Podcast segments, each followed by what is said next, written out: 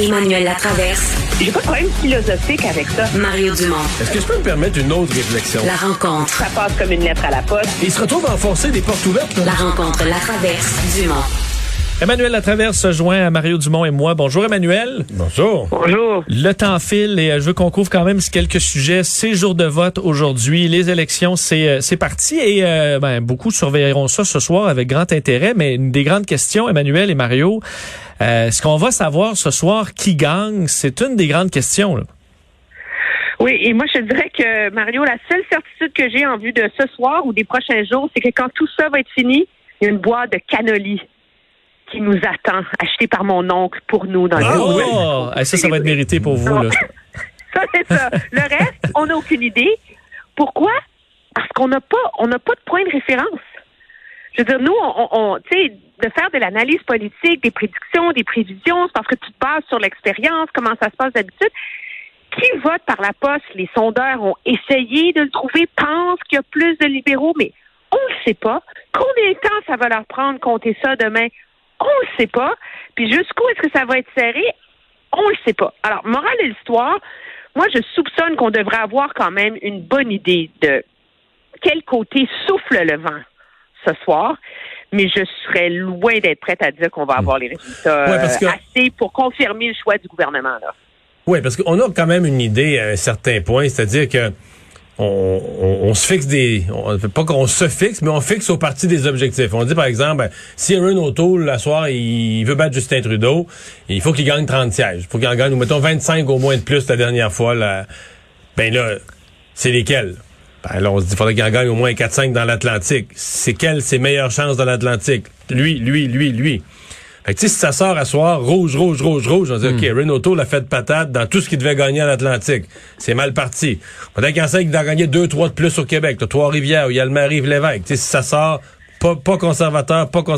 Mais tu sais, OK, il a fait de patate au Québec. En Ontario, il y en a euh, dans la banlieue de Toronto. On en a cinq, six, là, qu'on- fait que, on... Mais c'est si ça se met à sortir toutes sortes de couleurs, là, tu sais, qu'il y en gagne, il en perd, puis là, on sait pas, puis c'est serré, puis le vote par la poste, OK, les libéraux en gagnent là, mais ils en perdent là, euh, c'est serré, le vote par la poste pourrait faire la différence. Il y a un point où on pourrait ne plus, ne plus le savoir du tout. Là. Dès que tu dis, c'est, tu peux pas te permettre aucun poste de TV, et même les, c'est que les chefs de parti concèdent, le perdant, là, en fait, je vais dire, le perdant en apparence concédera pas la victoire. Il va dire, garde, là, moi, euh, on perd dans, c'est super serré, on perd par trois, quatre sièges, puis il y a plein de sièges qui a du vote par la poste euh, nombreux à compter.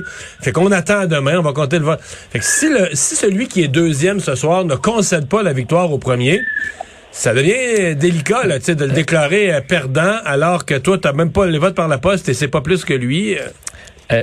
Oui, puis il faut pas oublier que tu sais, les comtés qui sont en jeu, principalement, ce sont 47 comtés au Canada qui se sont décidés par moins de 5% des votes la dernière fois. Donc, il y a de ces comtés-là où 5% des votes, il y en a combien qui sont dans la dans la poste? Et surtout, il y a une grosse incertitude sur combien de votes par anticipation vont être comptés. Il y en a près de 6 millions qui ont été, tu sais, les Canadiens ont beaucoup voté par anticipation cette fois-ci. Techniquement, les directeurs de scrutin peuvent commencer à les compter une heure avant la fermeture, donc peuvent commencer à les compter ce soir, mais on manque de personnel, on va-tu c'est y arriver?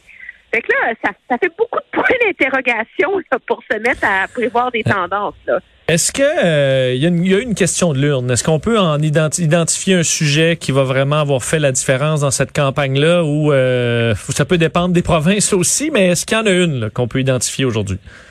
Moi, je pense que la question de l'urne, c'est un référendum sur Justin Trudeau. En bout de ligne, là, les gens, comment- ils vont être dans Ouais. l'urne, puis ils vont dire, bof, je le garde-tu?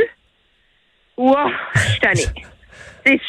C'est ça la question de l'urne dans mon esprit. Il n'y en a pas Sais-tu comment d'autre. je l'ai formulé, moi? Est-ce que Justin Trudeau est encore le moins pire? C'est ça. Est-ce que son fruit est mûr, tu sais? Parce que c'est aussi ça, hein. Les, c'est, rarement l'opposition qui gagne une élection, hein. C'est très, très rare. Généralement, les gouvernements se défont.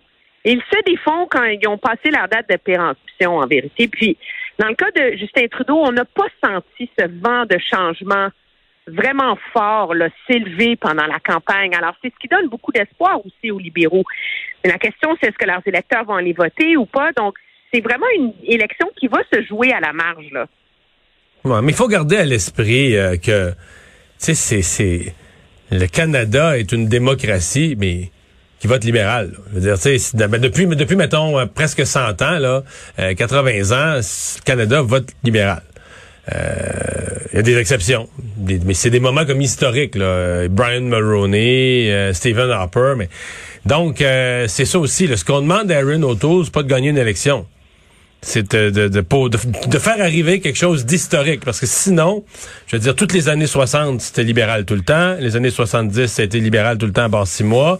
Euh, là, tout à coup est arrivé Brian Mulroney. Après ça, tu as eu deux décennies presque. Tu sais, le Parti libéral, ce qu'on appelle dans, en anglais, appelle ça the governing party. le parti qui est normal d'être tout le temps au pouvoir, sauf de temps en temps où le pays, pour se rappeler qu'on est une démocratie, vote pour quelqu'un d'autre. Donc, c'est...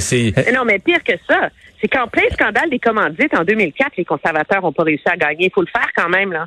Ça a pris la commission Gomery pour leur ouvrir les portes du pouvoir, puis j'ouvrir, c'est entre minoritaire, la, minoritaire. de l'histoire du Canada, c'est celle que Harper a gagnée.